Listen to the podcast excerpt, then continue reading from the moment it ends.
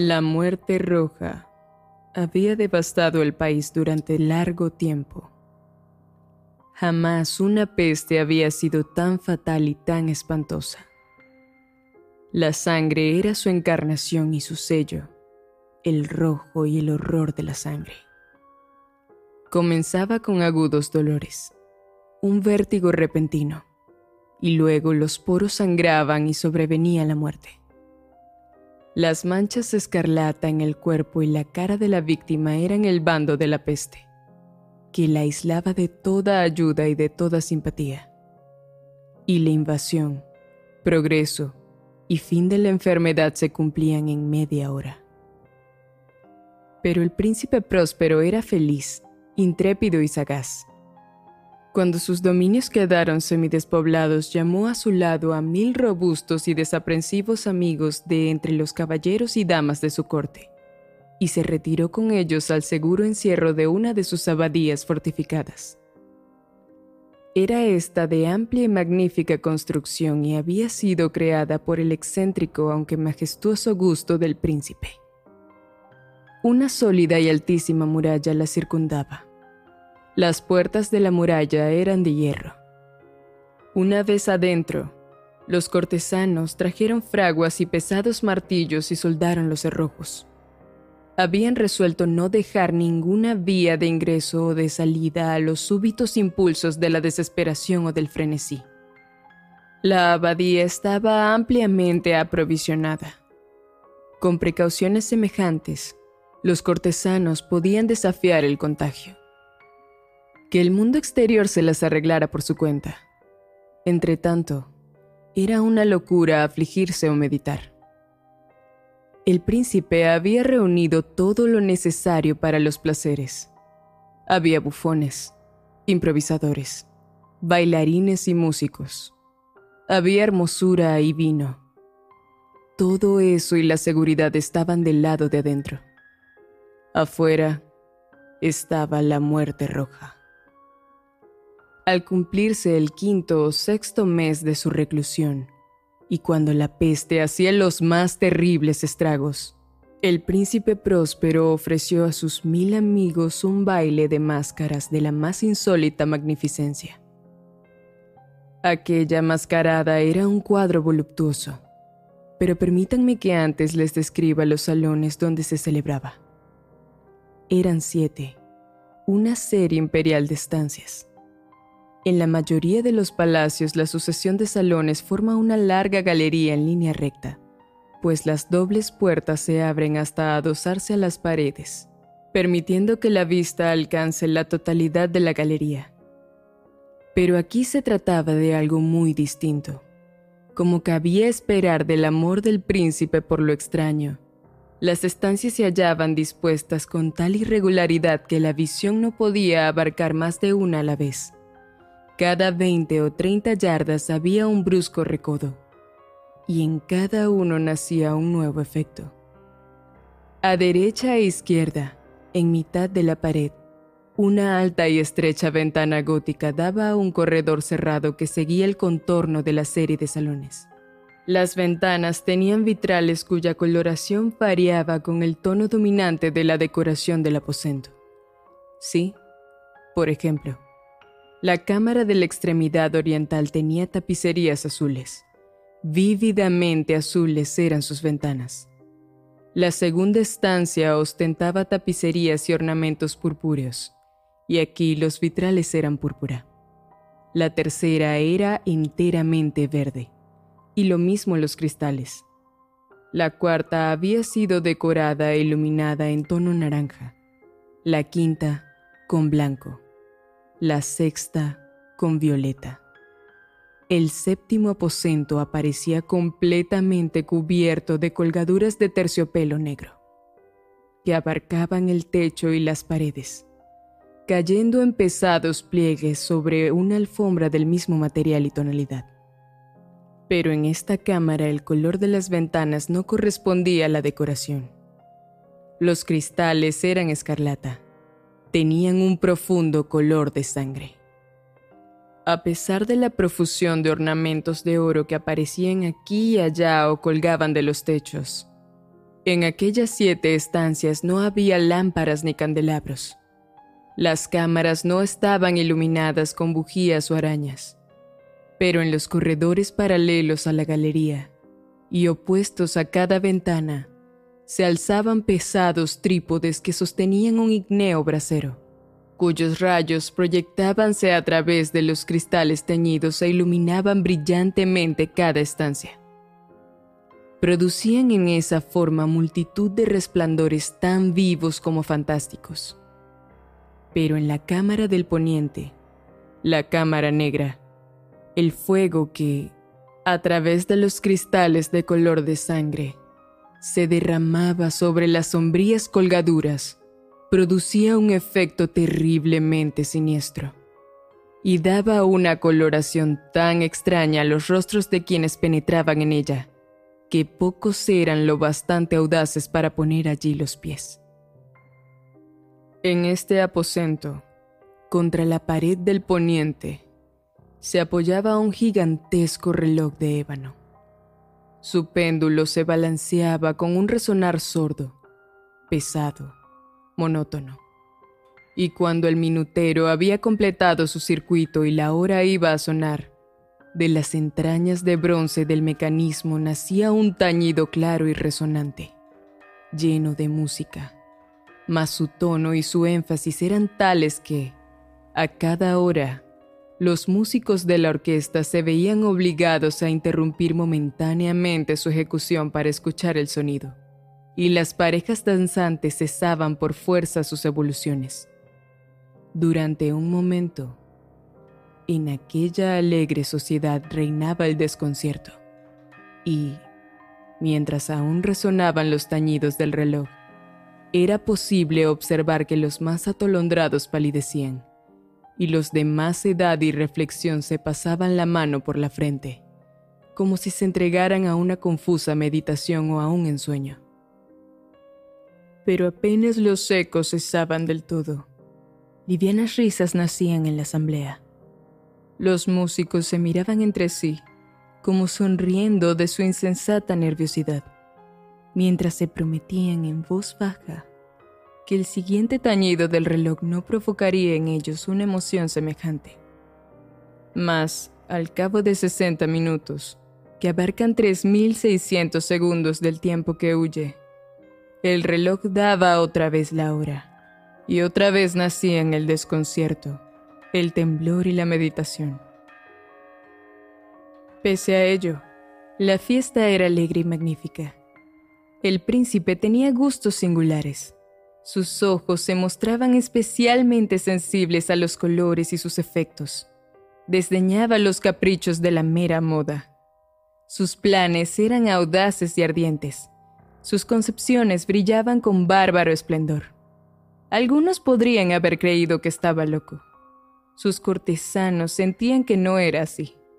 Era necesario oírlo, verlo y tocarlo para tener la seguridad de que no lo estaba.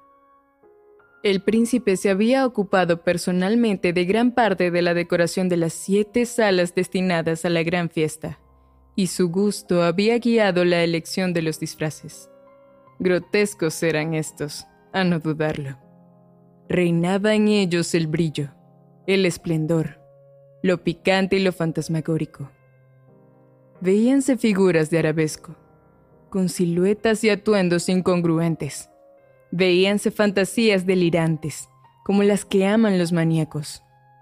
Abundaba allí lo hermoso, lo extraño, lo licencioso y no faltaba lo terrible y lo repelente. En verdad, en aquellas siete cámaras se movía, de un lado a otro, una multitud de sueños. Y aquellos sueños se contorsionaban en todas partes, cambiando de color al pasar por los aposentos y haciendo que la extraña música de la orquesta pareciera el eco de sus pasos. Mas otra vez taña el reloj que se alza en el aposento de terciopelo. Por un momento todo queda inmóvil. Todo es silencio, salvo la voz del reloj. Los sueños están helados, rígidos en sus posturas pero los ecos del tañido se pierden, apenas han durado un instante. Y una risa ligera, a media sofocada, flota tras ellos en su fuga. Otra vez crece la música, viven los sueños, contorsionándose de aquí para allá con más alegría que nunca, coloreándose al pasar ante las ventanas por las cuales irrumpen los rayos de los trípodes. Mas en la cámara que da al oeste ninguna máscara se aventura, pues la noche avanza y una luz más roja se filtra por los cristales de color de sangre. Aterradora es la tiniebla de las colgaduras negras. Y para aquel cuyo pie se pose en la sombría alfombra. Brota del reloj de ébano un ahogado resonar mucho más solemne que los que alcanzan a oír las máscaras entregadas a la lejana alegría de las otras estancias.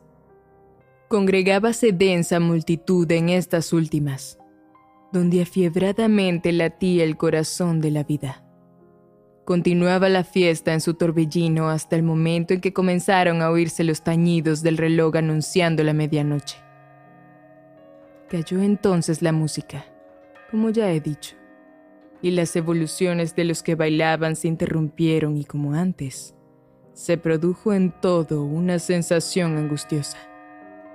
Mas esta vez el reloj debía tañer doce campanadas y quizá por eso ocurrió que los pensamientos invadieron en mayor número las meditaciones de aquellos que reflexionaban entre la multitud entregada a la fiesta. Y quizá también por eso ocurrió que, antes de que los últimos ecos del carrillón se hubieran hundido en el silencio, muchos de los concurrentes tuvieron tiempo para advertir la presencia de una figura enmascarada que hasta entonces no había llamado la atención de nadie.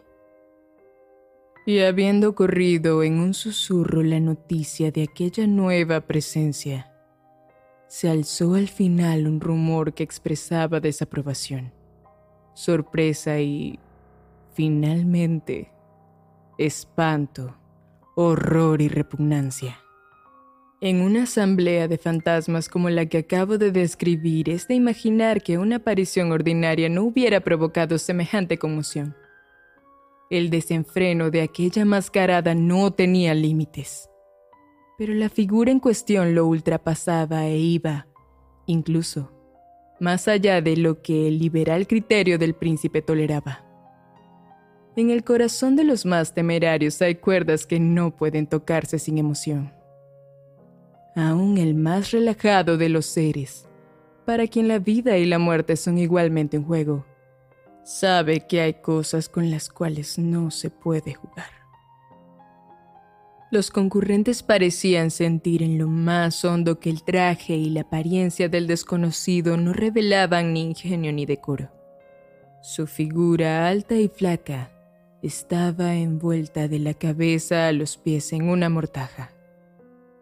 La máscara que ocultaba el rostro se parecía de tal manera al semblante de un cadáver ya rígido, que el escrutinio más detallado se habría visto en dificultades para descubrir el engaño.